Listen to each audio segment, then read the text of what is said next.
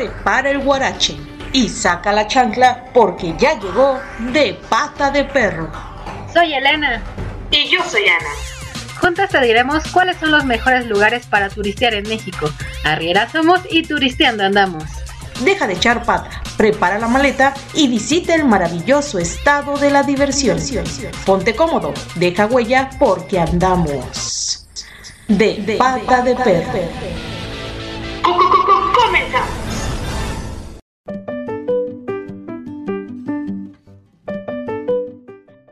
Mis queridos viajeros, bienvenidos a un capítulo más de este podcast llamado de pata de perro.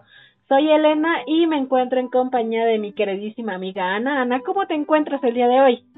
Muy bien, aquí eh, eh, con en un capítulo más y pues contenta de que pues a ver a dónde nos vas a llevar con tu experiencia de pata de perro y qué lugares maravillosos vamos a visitar el día de hoy. Pues sí, fíjate que este el día de hoy he de decir que vamos a hablar de uno de los lugares o más bien mi lugar favorito del mundo yo creo, que es nada más y nada menos que el estado de Guanajuato. La, la, el capítulo pasado les comentamos que íbamos a hablar sobre este lugar, digo, lo mencionamos rápidamente, pero este, vamos a empezar, ¿qué te parece Anita? Este, bueno, más que nada, este lugar está lleno de muchísima historia de México, sobre todo la independencia de México, es el lugar que yo creo que el lugar de lugares de esta historia. No sé si conozcas algo, qué es lo que haya pasado en este, en este hermoso estado de Guanajuato y por qué digo que tiene tanta historia de la independencia. Bueno, me han platicado que ahí estuvieron eh, el padre de la independencia que fue Miguel Hidalgo, o sea, ahí, bueno, estuvo en Dolores Hidalgo, pero a ver, cuéntame, cuéntame un poco más, porque yo no he andado de pata de perro por allá. Bueno, ¿qué te cuento, Anita? Pues, ¿qué crees? Este, vamos a hablar del lugar de lugares, la cuna de la independencia nacional, que es nada más y nada menos que Dolores Hidalgo. En esta ciudad se encuentra, eh, ya bueno, ya es actualmente un museo, pero se encuentra la casa de Don Miguel Hidalgo, a su casa original, la que donde vivió muchos años antes de levantarse en armas, y obviamente en este lugar se encuentra la parroquia de Dolores te cuento que esta, esta parroquia es este es donde originalmente don Miguel Hidalgo se eh, dio el grito, el grito de independencia, donde se levantó en armas. Y dato curioso, la este no sé si sepas, pero la campana que actualmente tocan los presidentes en Palacio Nacional, esa campana originalmente se ubicaba obviamente en el campanario de esta parroquia de Dolores. Con esa eh, campana fue que se se dio el toque de levantamiento en armas y obviamente se encuentra en Dolores Hidalgo. Todo esto está muy padre porque, o sea, a mí, yo Anita, me tocó una vez ver el grito de independencia en Dolores Hidalgo. Uy, qué padrísimo. Sí, es súper emotivo. ¿Por qué? Cuéntame. Mira, pues es que, o sea, para empezar, saber, o sea, bueno, a mí me gusta mucho la historia, no sé si a nuestros escuchas les encante la historia como a mí, pero a mí en lo personal me gusta todo este tipo de lugares.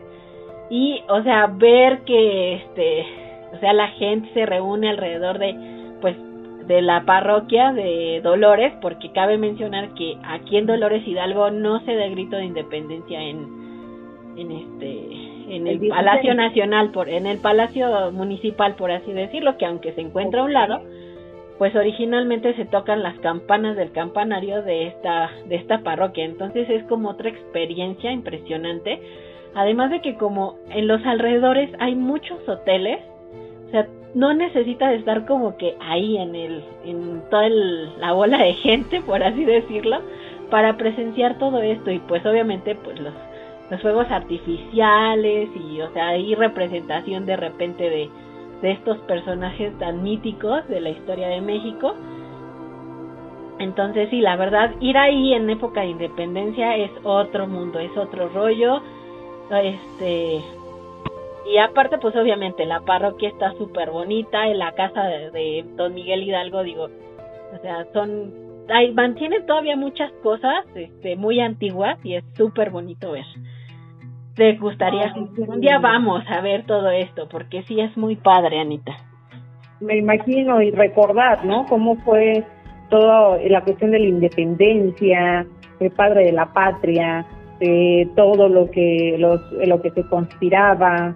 Ha de ser padrísimo como que estar ahí y ese olor a pueblo, a historia, a cultura mexicana y eh, obviamente vivir y recordar, hacer un viaje en el tiempo y entonces trasladarnos hacia atrás y vivir esa experiencia eh, de todos los mexicanos que fue la independencia de México. Sí, es algo increíble. Entonces, pues sí, o sea, la verdad vale la pena si sobre todo te gusta este, la historia, porque pues ahí todo tiene historia, o sea, todo tiene historia en ese pueblo, pues puesto que es el pueblo de San Miguel Hidalgo, entonces todo tiene historia, todo te cuenta algo que pasó en ese momento, este, donde, este, qué es lo que hicieron después y, y así, entonces es muy bonito, yo es de los lugares que más, más recomiendo visitar. Y bueno, de ahí nos saltamos más que nada al la mera capital de Guanajuato, que bueno, se llama Guanajuato. ¿Tú conoces este lugar, Anita? No, pero he escuchado de las momias de Guanajuato. Ay, sí, están súper padres. Bueno, empecemos por el inicio, ¿verdad? O sea, Guanajuato es la capital de Guanajuato y se encuentra, o sea, se, este lugar es muy, muy mítico, por así decirlo, tanto por las momias, obviamente, como porque, por cómo está construida la ciudad. La ciudad tiene túneles por los cuales tú te puedes transportar por, por carro. O sea, la ciudad es muy pequeña. Si tú vas caminando por arriba, dices, aquí no cabe ni un, ni un bocho, aquí todo se embarra porque las calles son súper chiquitas. Sí, la verdad es que tú dices, aquí yo me embarro si ando en carro, aquí caminando nada más. Pero lo cierto es que tiene un canal de avenidas por debajo de la ciudad por el cual te puedes mover con mayor facilidad. Entonces desde ahí empieza como que la ciudad está un poco diferente, por así decirlo. De ahí vienen, pues obviamente están las momias de Guanajuato, es un museo donde pues obviamente encontraron estos cuerpos humanos momificados y bueno, de ahí se llevan varias historias, ¿no? De terror, de todo esto. También hay una casa que supuestamente este es una casa de creo que una bruja, no me acuerdo. no, no, eso ya me está dando miedo. Ay, no te dé miedo, no pasa nada. No, y aparte esa casa tiene este en el sótano tiene este ¿cómo se llama? instrumentos de tortura. O sea, sí, no, no me lleves ahí. Es padre porque es una, obviamente es una supuestamente una casa este, embrujada, pero pues la verdad a mí nunca me ha pasado nada, si te dan el espanto de tu vida porque hay ya hay varias cosas que están mecanizadas, por así decirlo, para que te cuando te van relatando el cuento de esta casa, bueno, la historia de esta casa, pues supuestamente te dicen que encontraron este, que estaba la señora acostada y pues se levanta supuestamente la la silueta de la persona en la cama pero pues es mecanizado pero ya después todo esto termina obviamente el relato con, con los instrumentos de tortura que se encontraron en esa casa obviamente de la época de la Inquisición entonces te digo, todo en esto tiene historia. Las momias, hay esta casa y bueno, que no olvidarnos de la lóndiga de granaditas. ¿Tú sabes qué es la lóndiga de granaditas?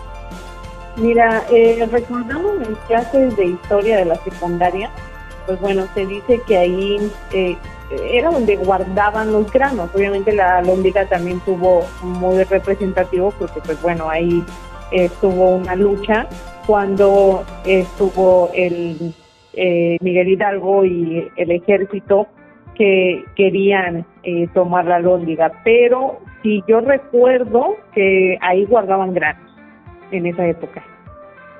Sí, exactamente, es un es una edificación muy grande, la verdad, o sea, es impresionante también de admirar por el tamaño que tiene, sobre todo, y sí era un lugar donde se, se guardaban originalmente granos y bueno, aquí ocurrieron de las cosas este, más representativas de la independencia de México y pues de ahí sale el famoso Pipila que es el que prende fuego a la a la este a la puerta de la lóndiga de Granaditas obviamente con un este con una que piedra una, piedra, en la espalda, una losa en la espalda para que no lo hirieran y pudiera acercarse a la puerta y prenderle fuego para que pues el este fueran liberados los Oye, pero ese pipila pues qué hacía Jim o qué?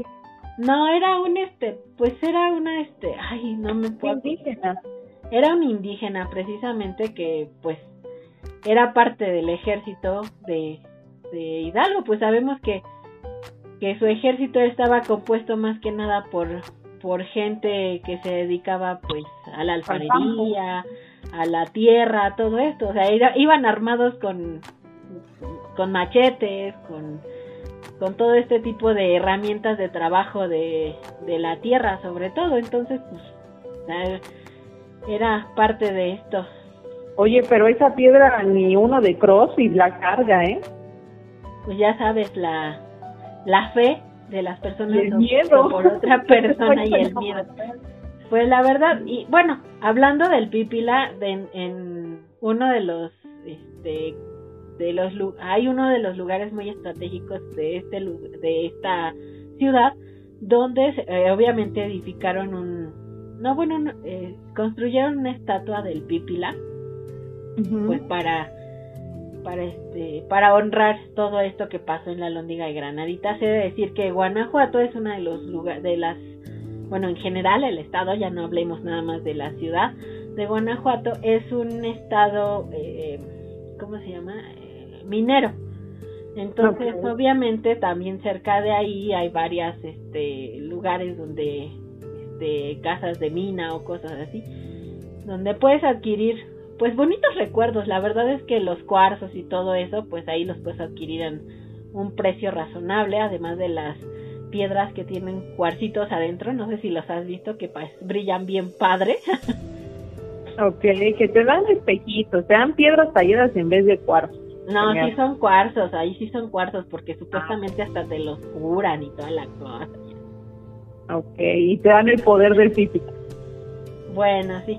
Y bueno, o sea, la arquitectura en general de la ciudad de Guanajuato es muy padre, o sea, incluso hay un mirador donde todo mundo que ha ido a Guanajuato se toma foto ahí. Es de ley, porque se, o sea, está tan bonito, es una es una arquitectura muy colonial, entonces se ve tan bonita en la foto, es una postal única que te digo, quien va se tiene que tomar de ley de ese mirador el el este la foto, ¿no?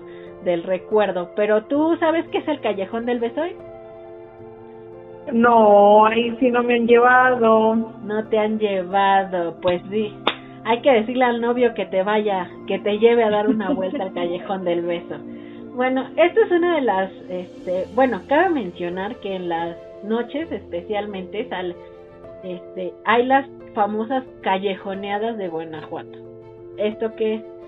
Pues cada calle, o sea, como te digo, la ciudad es tan pequeña que la mayoría del lugar de ser calles son callejones, o sea, son tan pequeños donde nada más pasa una persona de ida y vuelta, yo creo.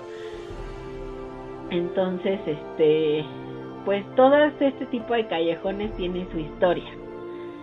Este, no sabemos si todas sean reales, pero pues la gente de ahí ha inventado, inventado una, sus historias y pues es uno de los atractivos más grandes de Guanajuato, las callejoneadas, entonces te dan tu tu, este, tu pomito para que vayas escuchando bien chido las este, las leyendas y entre los callejones se encuentra el famoso callejón del beso. Se supone que en la leyenda eran unos tipitos que no se podían ver, este, y o sea, no, no podían ser pareja más bien pero pues este vivían de frente unas casas el callejón yo creo que mide no yo creo que dos metros es mucho.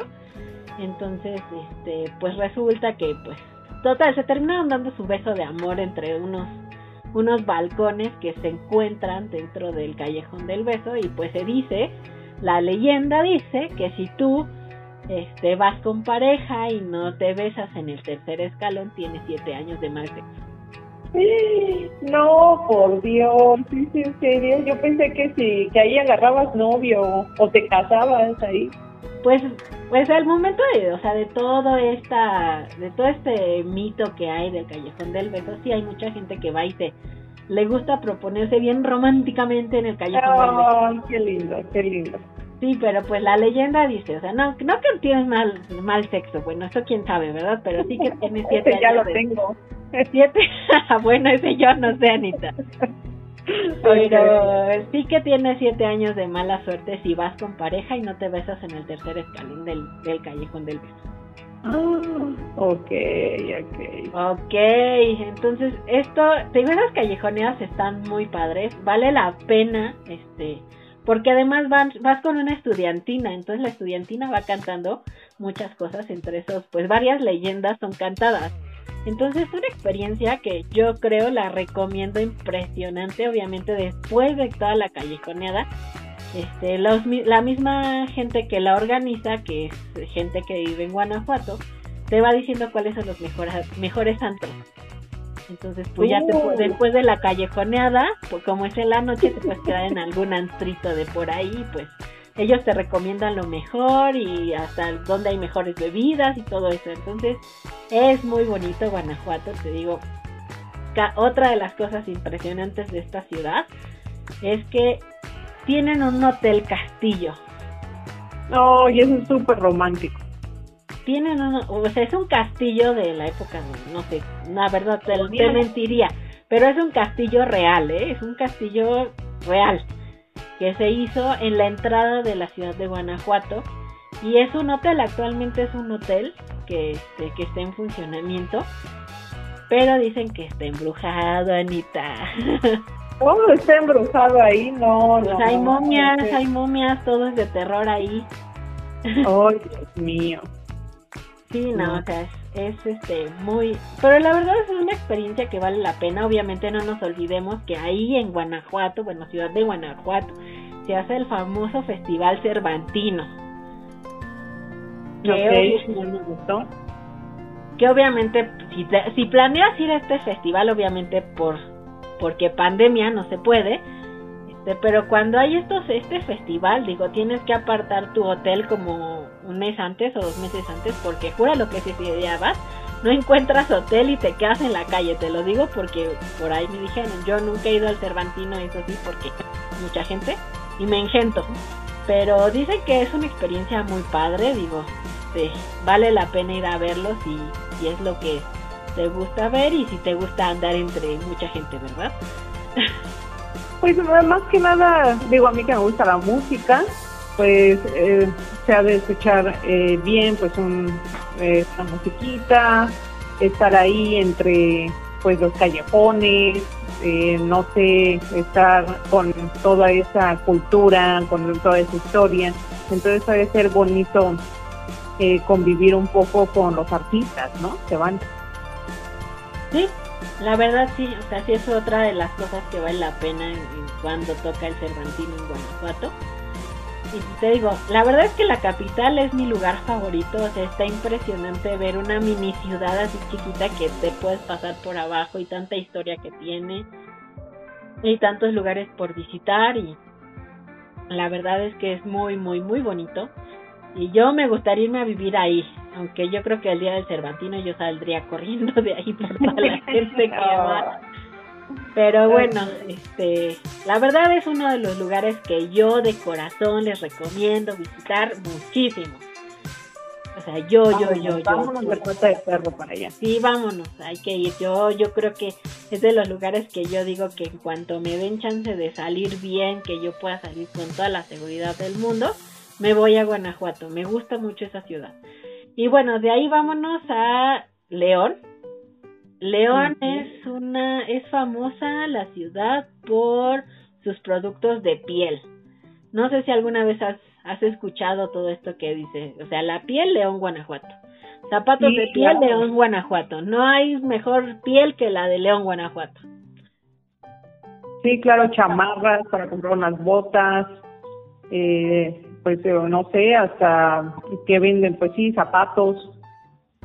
Sí, la verdad sí es que ahí, digo, es una ciudad, a pesar de que, bueno, a pesar de que todo esto es más que nada por los productos de piel que ofrece León, tiene una arquitectura única, yo diría, porque, o sea, te lo juro, Anita, tú te paras en León, Guanajuato y te sientes en París. Bueno, no tanto, pero sí. Lo que pasa es que tiene un templo que se llama el templo expiatorio, que tiene una arquitectura muy parecida a, a la de la catedral de Notre Dame. O sea, es una como una arquitectura tipo gótica y se ve tan impresionante que por momentos se te, se te olvida que en dónde estás.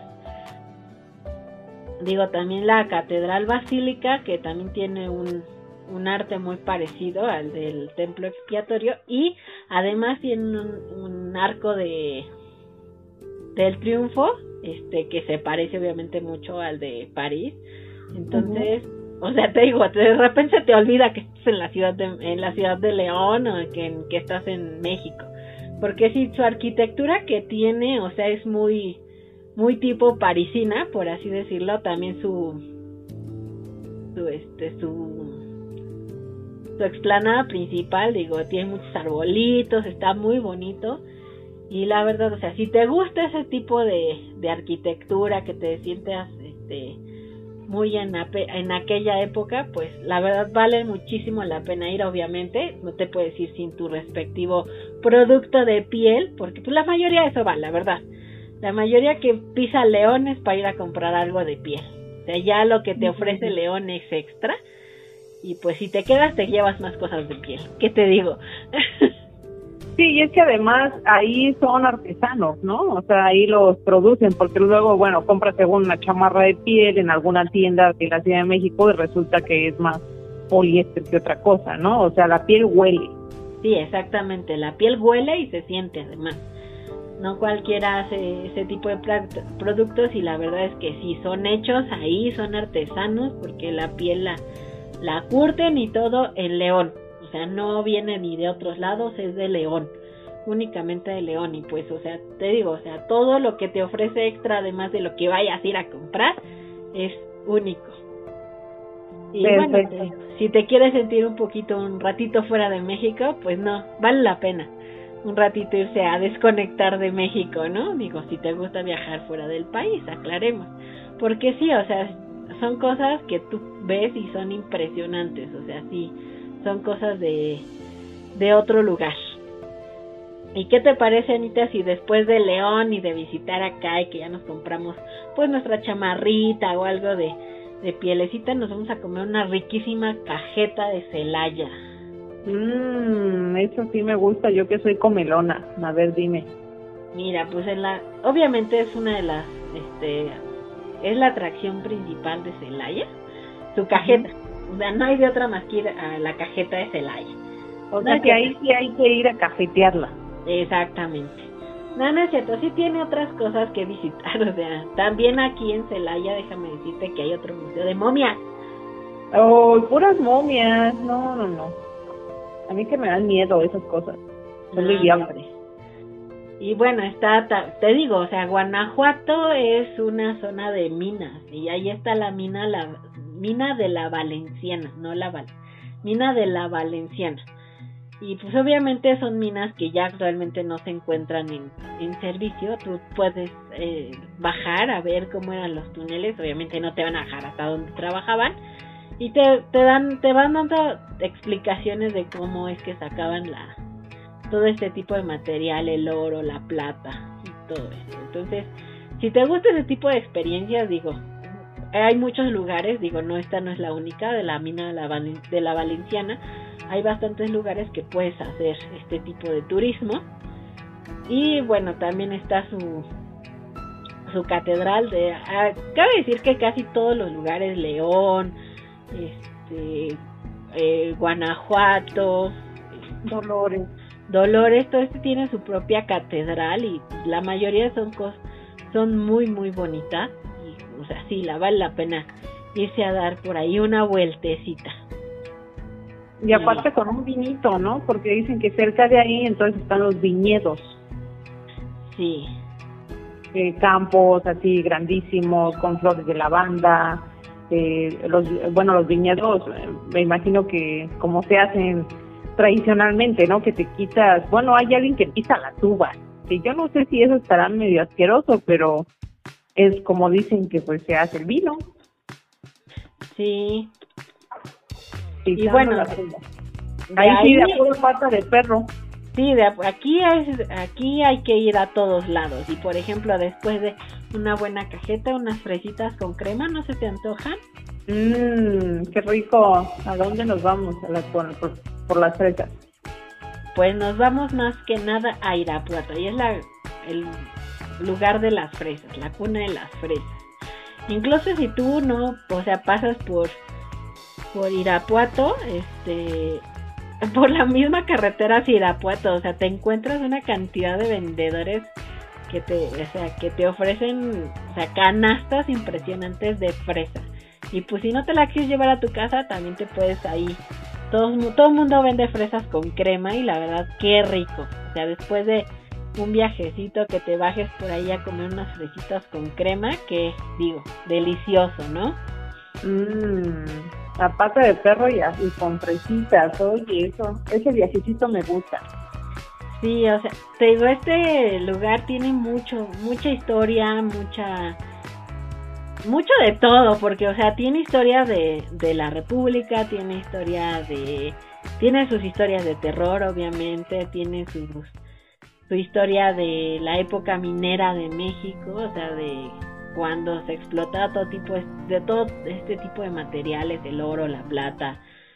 Entonces, o sea, tiene de todo, o sea, hay que ir a a conocer, a, a conocer, a caminar, a disfrutar de todo esto, porque además he de decir que la mayoría de estos lugares que te estoy mencionando, digo, tienen un clima espectacular, o sea, tampoco es como que te vayas a morir ni de calor ni de frío. Es como un lugar intermedio, por así decirlo, porque también tiene sus lugares, déjame decirte, para hacer turismo ecológico. Ok, mucha ecología entonces.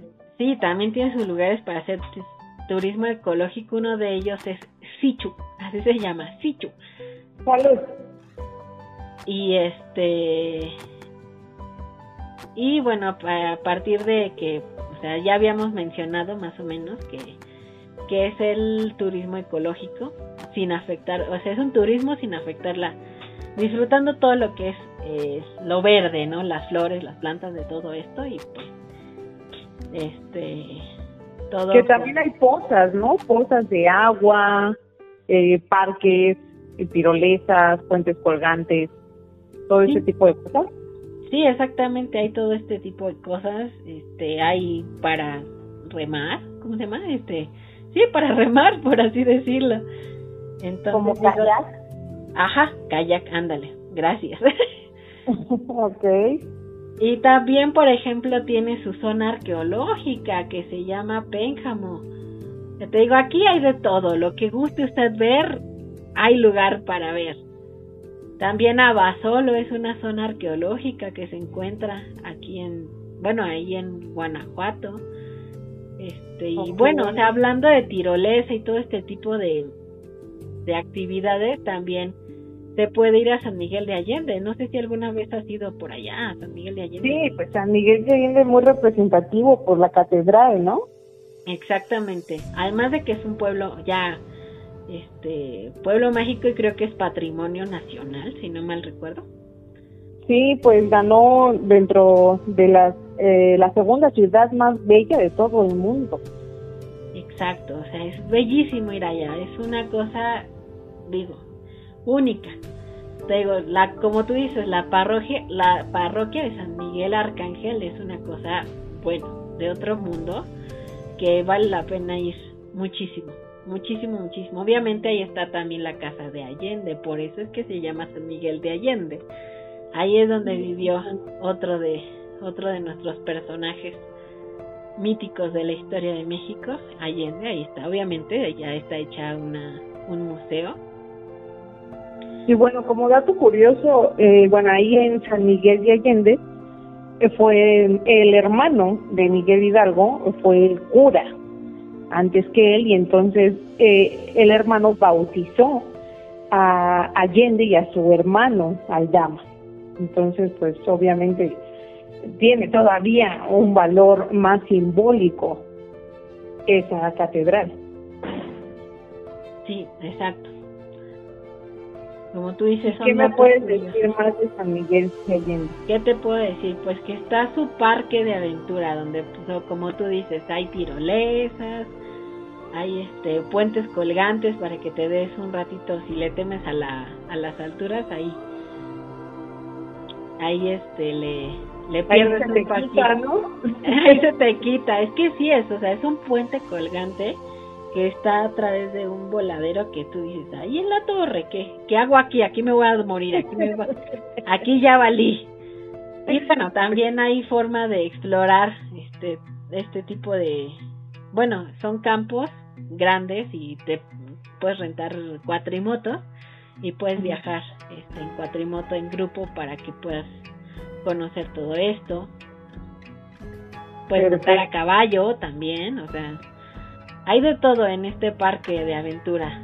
la cosa es divertirse un rato. Si ya te ya te cansaste de toda la historia que ya leíste en todo lo que ya visitaste en Guanajuato, pues un ratito de desconectarse al mundo con la aventura, la adrenalina, todo lo que da, no hay mejor lugar que San Miguel. Bueno, el parque de San Miguel de Allende, el parque de aventura. Y que también puedes acampar, ¿no? Ahí. Sí. Entonces, imagínate acampar, hacer una fogata y contar unas historias de terror. Sí, ahí, a ver si no se te aparecen las momias. o que se me aparezca, no sé, un borracho por ahí me va a dar más miedo. Sí, bueno, es un tip muy grande de San Miguel de Allende. La verdad es uno de los lugares que yo diría que está cariñosito. La verdad es muy cariñosito estar ahí. Obviamente si tú te vas al mercado, de, se llama el Mercado Ignacio Ramírez. Es un mercadito obviamente muy típico de pueblito donde puedes ir a comer a gusto unas garnachitas. Este ahí lo puedes hacer, pero la verdad conseguir un hotel no es barato en San Miguel de Allende y mucho menos acercándose.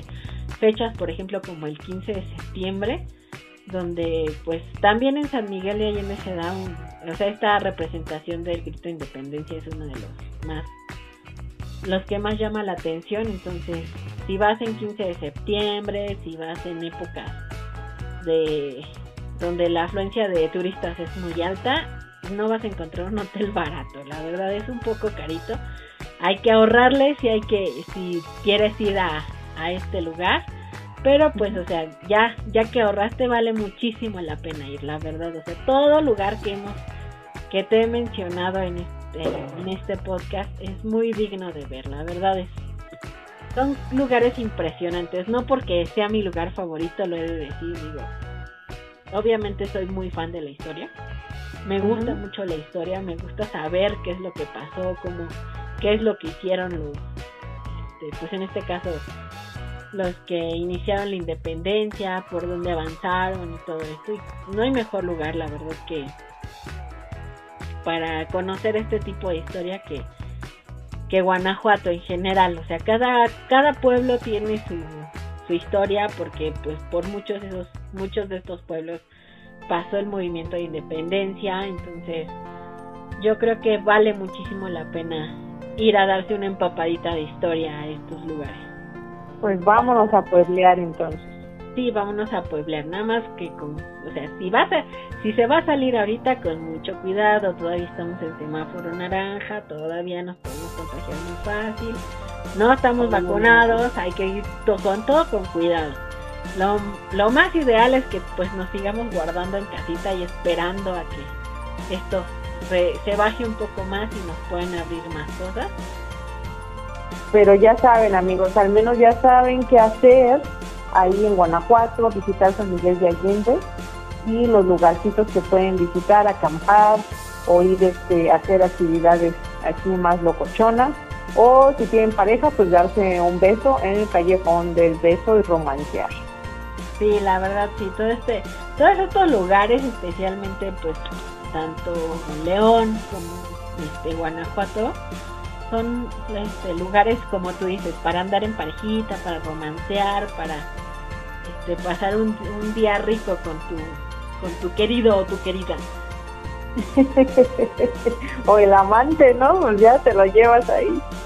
Sí, ah, bueno, eso no sé, o sea, ya cada quien hace lo que puede con lo que tiene, ¿no? Ok, ok. Pues me gustó mucho, me gustó mucho. Creo que San Miguel de Allende por algo es una de las segundas ciudades más, eh, más importantes eh, a nivel mundial y creo que vale la pena ir. Sí, la verdad sí. O sea, hay que ir un día de estos, Anita. Nos agarramos nuestra maletita y nos vamos a ver qué encontramos.